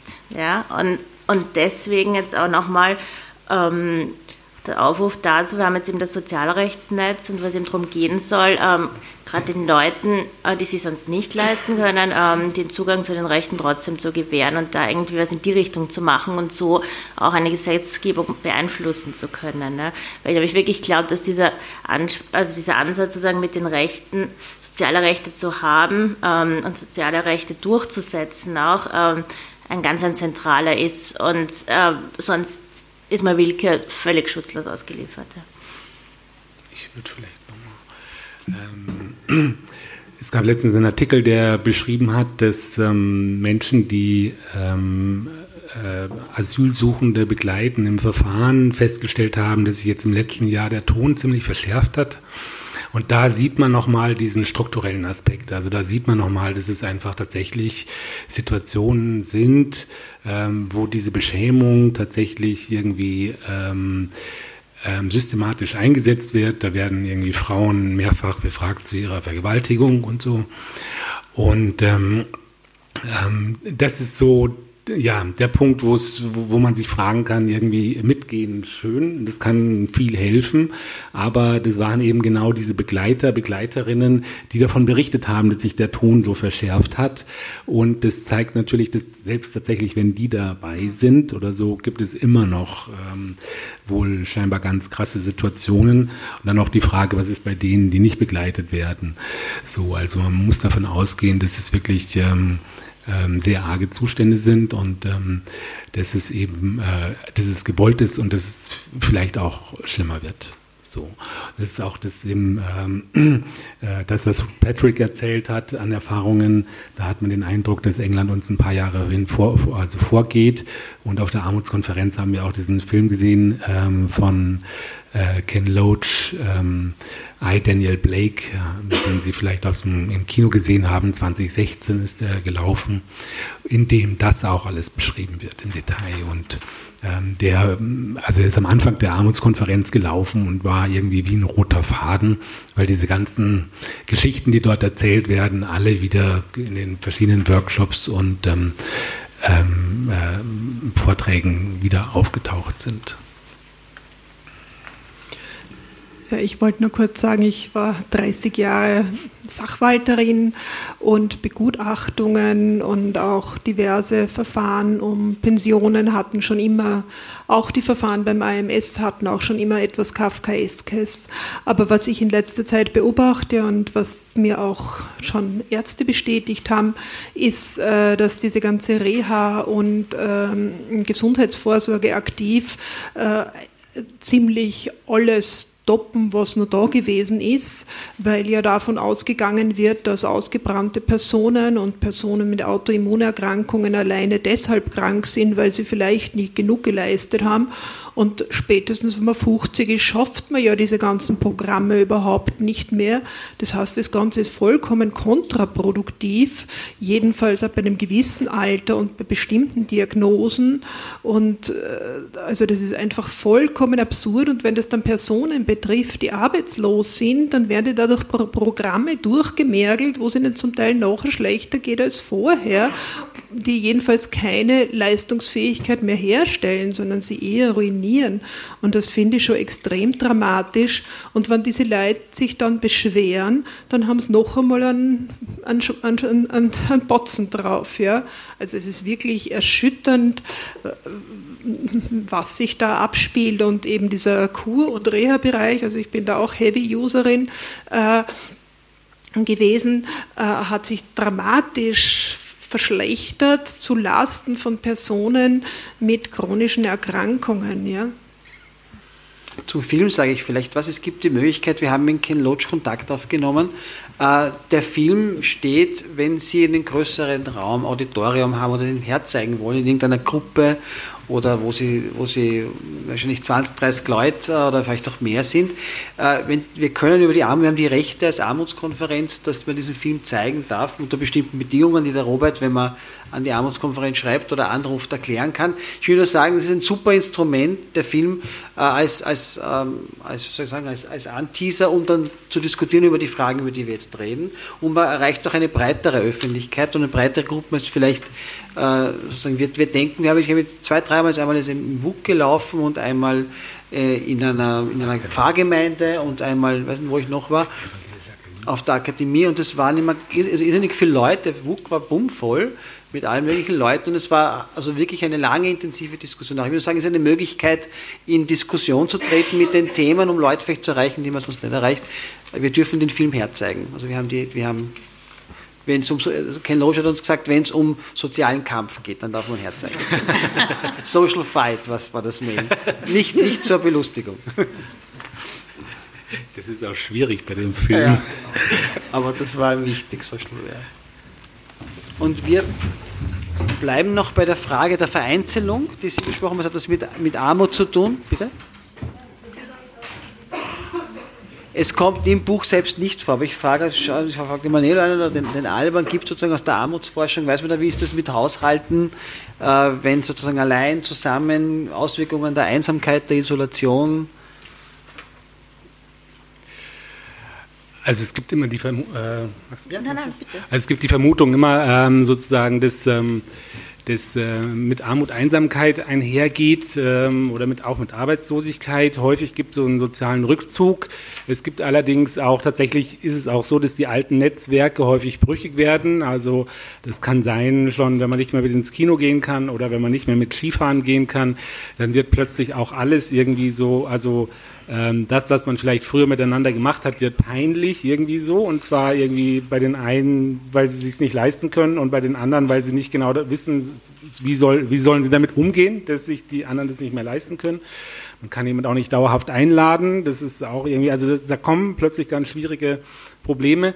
Es ist aber häufig auch so, dass es dann wieder irgendwie neue Netzwerke gibt, zum Beispiel von anderen Leuten, die ähnlich betroffen sind. Also ähm, es gibt einen sozialen Rückzug, das muss aber nicht unbedingt so sein, dass es in der Einsamkeit sozusagen endet. Ähm, was ich denke, was auch noch sehr wichtig ist, einfach ähm, ähm, ist irgendwie so Netzwerke, die nochmal ganz andere Art von Hilfe bieten. So, also es ist einfach ähm, Menschen, die irgendwie also viele also Bekannte haben oder auch irgendwie ähm, gute Kontakte zu ihren Familien. Da ist es halt oft auch mal so, dass wenn der eine kein Geld hat, dann äh, springt irgendwie die Mama dann doch wieder ein oder so und dann kann man irgendwelche ähm, irgendwelche Krisen oder Tiefpunkte ähm, über ähm, sozusagen überbrücken und nachher geht es ja vielleicht mal wieder besser weiter.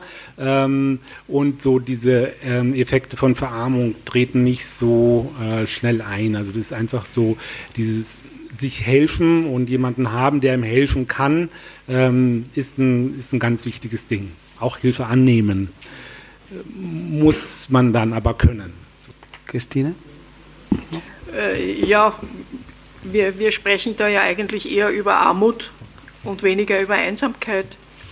Äh, und ich wage sehr stark zu bezweifeln, dass äh, es, es äh, zu einer Senkung der Armut führt, wenn zwei arme Leute gemeinsam in einer Wohngemeinschaft leben.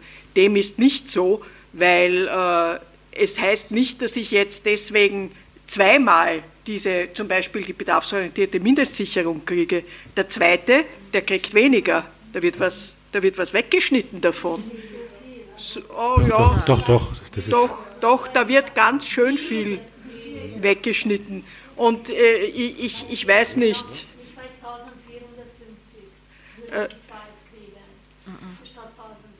nein, nein, dem ist nicht, nicht so. Es ist weniger, nicht. es sind. Es sind 75 äh, Prozent des Regelsatzes. Also die, ja. die zweite, zweite Person bekommt. Genau. Jetzt kann irgendjemand rechnen, schnell. ähm, es sind 75 Prozent des Regelsatzes, der ist im Moment 885. Ähm, war letztes Jahr 663, äh, 863. Genau, etwas so 1200. Das kriegt er aber dann nicht mehr. Die Wohnbeihilfe, die Wohnbeihilfe äh, schaut dann ganz anders aus, äh, ja. weil das Einkommen ja höher ist. Genau. Dementsprechend wird die Wohnbeihilfe ja. auch gekürzt. Äh, dem, es ist nicht so, es ist nicht das so, wenn zwei Arme zusammen sind, dass das Leben dann billiger ist oder dass die dann weniger arm sind. Dem ist nicht so. In Deutschland gab es eine große Diskussion dazu, dass einfach Paare auseinandergezogen sind. Also die sind auseinandergezogen, weil es halt anders nicht ging. Und dann hat man denen das noch vorgeworfen, sozusagen als Sozialhilfebetrug, dass sie jetzt auseinandergezogen sind. Aber es hat halt einfach nicht gereicht, weil dann praktisch, also man kriegt einen anderthalbfachen Satz für, also für zwei Personen.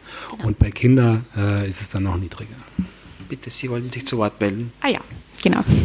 Mein Thema ist jetzt äh, nicht im Anschluss an die Diskussion, die gerade aufgeflammt ist, ähm, wie die Sätze genau ausschauen, sondern eine allgemeine Frage, die mich jetzt schon die ganze Zeit ein bisschen beschäftigt.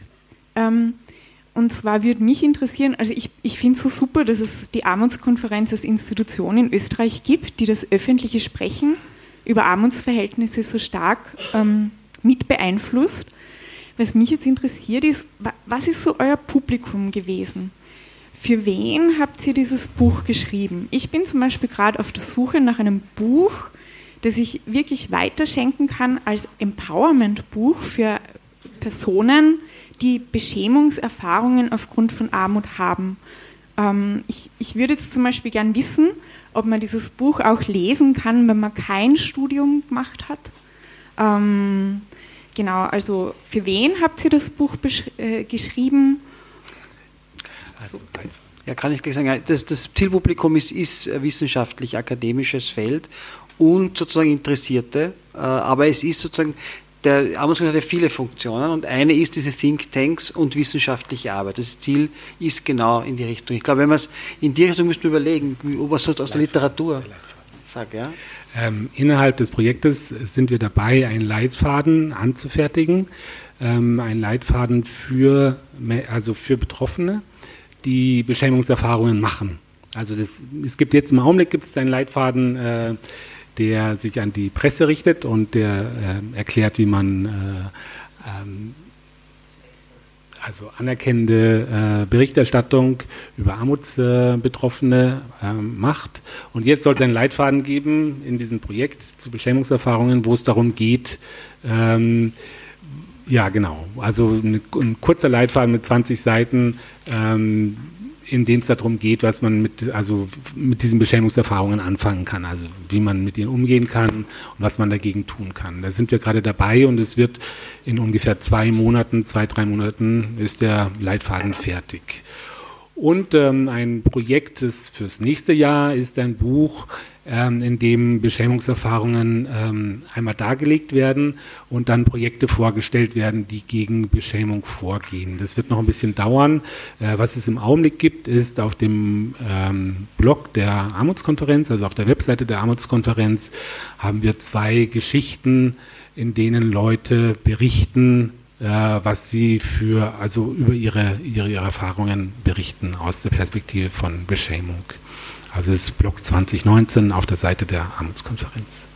Aber es ist ein super Hinweis, die Frage gibt es wirklich, ich glaube, es gibt nämlich nichts. Es gibt, glaube ich, nichts, irgendwas gut, leicht mhm. und lesbares, das bestärkt, der das nicht sozusagen jammert und sagt, das ist schlecht, das ist auch mhm. wichtig, dass sozusagen diese Demütigung und die, dass das einen Platz bekommt und eine Öffentlichkeit, aber auch das, die andere Seite, die Also mir fallen nur eher Projekte ein. Mir fällt, ja, äh, mir fällt an, in so Interact zum Beispiel, das ist eine ja. Theatergruppe, die aber natürlich Theater spielt und die ganz stark äh, sowohl Mindestsicherungsbezieherinnen als Sozialhilfe als auch Leute in Altersarmut äh, sozusagen Szenen, also sozusagen lebendige Szenen erarbeitet hat, die sie spielen. Aber das ist mehr sozusagen, da muss man sich ein Video anschauen. Vielleicht gibt es das auf YouTube. Die, das ist relativ beeindruckend oder sehr beeindruckend, finde ich, wie die das machen. Und sonst ist mir noch was eingefallen. Der Film, ja, Daniel Blake kann schon noch ermächtigen. Ich finde, er zahlt nicht nur runter. Also mein Gefühl war, nach dem Film anschauen, du bist, du hast Tränen in den Augen, bist aber zornig gleichzeitig. Und das finde ich keine schlechte Kombination emotional, ja. Weil es, es ist keine Ohnmacht, sondern es macht schon noch, ja, aber ich weiß nicht, ob es, ob es nur bestärkt. Vielleicht muss man das, also mir fällt jetzt aber kein, aus der Literatur wäre immer gut. Gibt es ja. irgendeine Kurzgeschichte, eine Erzählung, einen Roman, der oder die, oder aus der Musik, vielleicht müsste man dort suchen, um was zu finden, was, was, was stark macht oder was eine Geschichte erzählt, die stark macht.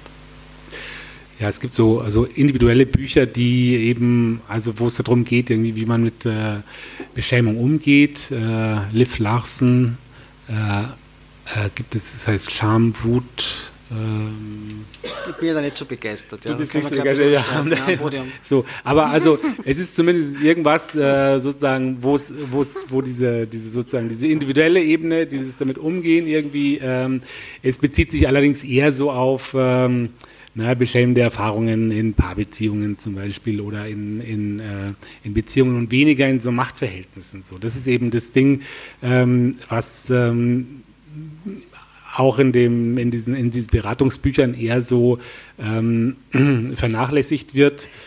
Da, es gibt ein ganz interessantes Buch, wo es nur darum geht, irgendwie, dass ähm, ähm, Demütigung als ähm, Machtinstrument ähm, darstellt von einer Ute Frevert. Ähm, aber das ist wieder äh, eine geschichtliche Analyse, das ist wieder sehr, sehr Wissenschaft, wissenschaftlich, ja genau. Also es ist auch wieder nichts äh, für äh, Menschen, die betroffen sind direkt davon. Also was ich glaube, dass ein gutes Tool ist und wenn es das noch nicht geplant ist, ist Bullshit-Bingo. äh, das kommt aus der Behindertenbewegung und ich habe jetzt auch schon diverse Anwendungen für diverse unsichtbare Behinderungen gefunden und ich glaube, dass das eines von den besten ist, sich mit dem ganzen Bullshit einfach äh, derart depperte Antworten einfallen lassen, dass die anderen dann zumindest guschen und vielleicht zum Denken anfangen. Und da gibt es für verschiedene Themenbereiche ganze Listen, was man sagen kann. Und das finde ich einfach irrsinnig gut, weil schon alleine, dass diese blöden Antworten überhaupt erfunden werden, reduzieren die Ohnmacht. Danke. Wo gibt es das? Gibt es im Netz oder so? Findet man das? Findet man das jetzt in Bezug auf Behinderung, diese, dieses Bullshit-Bingo? Also ich kenne nur, es gibt eine Fibrofee, die hat ein Bullshit-Bingo für Fibromyalgie-Patienten entwickelt. Mhm. Äh, es gibt aber immer wieder so Seiten, die einfach sagen, was sagst du, wann irgendwer also den Standard-Mega-Blödsinn sagt, ja, oder die Mega-Ignoranz an den Tag legt. Äh, und ich glaube, dass die vorfabrizierten blöden Antworten hilfreich sind oder zumindest, dass man sagt, bingo, du hast schon wieder ja, Aber da geht es um, getroffen. Da geht es dann um Antworten, weil ich kenne das Bullshit, äh, das Bullshit-Bingo immer so, dass so, da gibt es so verschiedene Begriffe, ja, ja, für, für, irgendwie für, für 4x4 oder 3x3 und dann muss man ja, immer mitschreiben, was vorkommt und dann Bingo sagen, wenn man alle durch hat. Ja, ja, aber das ist auch sozusagen ein Psychohygiene-Tool für eben Menschen mit unsichtbaren Behinderungen. Ich glaube, es gibt es aber auch für Rollifahrer oder so, die kriegen ja auch blöde Meldungen. Ja. Mhm. Danke für den Hinweis, Schau mal. Jetzt nur so aus dem Bauch heraus. Ähm, Scham ist sicher ein ganz wichtiges Thema. Finde ich super, dass es angesprochen wird. Und vor allem die Lobby, die Lobby, die fehlende. Also das ist ein Thema. Ich glaube aber Armut hat noch viel mehr Themen natürlich. Also eines ist zum Beispiel, ich sage jetzt einfach noch zwei dazu, zu dem Schamthema. Das eine ist Leistung. Ich sage es ganz bewusst. Es ist eine unfassbare Leistung, die da gebracht wird, täglich. Oft, also in, in blockierenden Situationen trotzdem zu leben und gut, möglichst gut zu leben. Nicht? Und, und was das, also sind ja Hürde über Hürde die einem da im Weg stehen, über die man täglich drüber steigen muss, von denen ein, ein anderer, der halt ein bisschen mehr Geld hat, sich gar kein Bild machen kann. Also wahnsinnige Leistung. Und ich würde so wahnsinnig gerne mal vergleichen, Leistung mit Leistung. Mhm. Verstehst du? Mhm. Also, also diese Leistung, die so toll bewertet wird, wie von den Leuten, die halt 18.000 Euro im Monat verdienen, nicht? Was leisten die und was leisten die? Also einfach nur mal so ein Abgleich. Ich glaube nämlich. Wie die Nestlinger gesagt hat beim ja. Begräbnis von der Donau, da hat man immer gesagt, die Donau kommt aus einfachen Verhältnissen, möchte wissen, was an solchen Verhältnissen einfach ist. ja. Also wir haben das mal im, im, im, Projekt nämlich probiert und haben nämlich gefragt, so ähm, kann man irgendwie sozusagen die materielle Entbehrung in, in eine Relation stellen zu diesen Beschämungserfahrungen. Und, und also sozusagen kann man das sagen, was ist eigentlich gewichtiger oder schwieriger oder was bedeutet das für den Alltag oder so? Und die Antwort war eigentlich, das geht irgendwie nicht, weil das ist alles so komplex miteinander verwoben, dass man nicht einfach irgendwie sagen kann, hier ist die materielle Entbehrung und da ist die Beschämung, sondern das spielt alles zusammen. Ein anderes Ding, was noch, ähm, äh, was, äh, was noch war, eben, dass wir gesagt haben, okay, also äh, wir beschäftigen uns mit Beschämung und irgendwie, was man gegen Beschämung tun kann. Da muss man sich immer gleich überlegen, ist das eigentlich sozusagen so eine, also ich sage jetzt mal Second-Best-Strategie oder sozusagen gehen wir auch am Ziel vorbei, weil eigentlich sollte man die Armut bekämpfen, nicht die Beschämung. Das ist eine. Und dann, was auch einfach ein Thema noch war, das ähm, es neben der Beschämung natürlich auch irgendwie ganz existenzielle Angst geben kann, irgendwie, also wenn das Geld einfach nicht mehr reicht.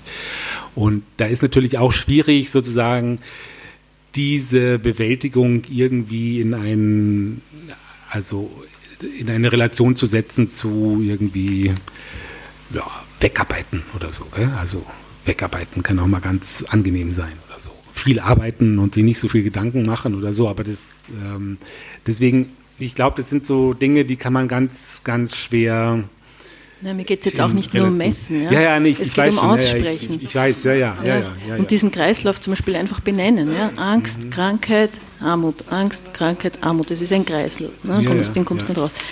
Oder der dritte Punkt, den ich noch sagen wollte, also Scham, äh, Leistung eigentlich einmal aufzeigen, was das für eine unglaubliche Leistung ist, die da ständig gebracht wird in, in solchen Situationen. Und das dritte war wie steht es mit der Freiheit, also wie, den eigenen Weg gehen zu können? Also wie, wenn ich meine, Armut kann schon ordentlich blockieren und du bist dann gerade jetzt auch schon Mittelschicht, ne? wenn, wenn, wenn Wohnungen das kosten, was sie derzeit kosten, gibt es ganz viel Blockierung, ja? weil man kann nicht mehr übersiedeln zum Beispiel. Ja? Du bist in deiner Wohnung möglicherweise gefangen, wo du gar nicht sein willst und das hat Auswirkungen und so weiter. Also Blockierung ist ja auch ein Thema und freie, freie die Wahl, freie Wahl, nicht? Wie will ich, was will ich eigentlich und was kann ich? Ne? Also, also da, da, war auch, ja, bei der Masterarbeit, oder so, äh, wo, die, wo die Studentin eben äh, befragt hat, eben zu dem Armutsverständnis von den Betroffenen und da hat ein Jugendlicher gesagt, so, na, dass er halt nicht wählen kann. Das bedeutet für ihn Armut. Also, dass er auch in seiner Berufswahl ja. und in ganz vielen anderen Sachen so, da ist halt irgendwie, gibt es irgendwie Vorgaben sozusagen, was er jetzt zu tun hat und da kann er halt nicht wählen und vielleicht ja. andere in seinem Alter oder so können halt sagen, das hätte ich aber gern so oder das würde ich gern anders machen ja. und er kann halt Das führt wählen. dann zum nächsten Kreislauf, nämlich mhm. Burnout. Nicht? Also ja, ja. Angst, ja. Krankheit oder mhm. nicht wählen können, Burnout nicht? oder sowas mhm. ähnliches. Mhm. Also Danke. zu diesem Leistungs, ähm, also wo diesem, dieser, ja, okay. bitte. Ich möchte vielleicht noch einen Aspekt ansprechen, der vielleicht noch nicht erwähnt worden ist und auch sehr, sehr stark in diese Richtung geht. Das ist die Frage, das ist das granzische Konzept der kulturellen Hegemonie. Die Frage ist, wie geht man mit den Begrifflichkeiten um? Das heißt, es gibt so etwas wie ein, ein, politisches Framing, was jetzt sehr, sehr stark ist, dass einfach Dinge, also eine, eine bewusste Verdrehung der Begrifflichkeiten, dass, dass alles, was jetzt praktisch uh, unter Sozialabbau läuft und, der Rückbau des Gemeinwesens, äh, positiv bewertet ist, konnotiert ist und alles, was irgendwie in Solidarität und Zusammenarbeit und, und gemeinsam ist, negativ. Und das geht so schleichend. Ja? Und wir übernehmen das auch unbewusst. Und von Tag zu Tag, man merkt auch zum Beispiel der Diskurs in, bei der Flüchtlingsfrage, ja, das hat sich auch systematisch verschoben. Also Dinge, die früher unaussprechbar, unaussprechbar waren, sind jetzt ganz normal. Und das geht so sukzessive weiter, wir merken das gar nicht. Genau. Ja, genau. Und es sind eben mhm. diese Dinge, die, die einfachen Menschen, ja, also das einfache Leben diese Dinge, die dann positiv konnotiert sind. Und ich meine, ich, ich glaube, das ist die Frage des, der kulturellen Hegemonie, auch mhm. der, der, sprachlichen Hegemonie. Ich habe noch eine Wort, zwei Wortmeldungen, bitte Sie und. Ich hätte eigentlich nur eine praktische Frage. Also ich bin Behindertenbetreuerin und studiere berufsbegleitend soziale Arbeit und für mich ist es irgendwie mittlerweile fast nicht mehr möglich, als Sozialarbeiterin zu arbeiten, ohne auch praktisch mich irgendwie zu engagieren.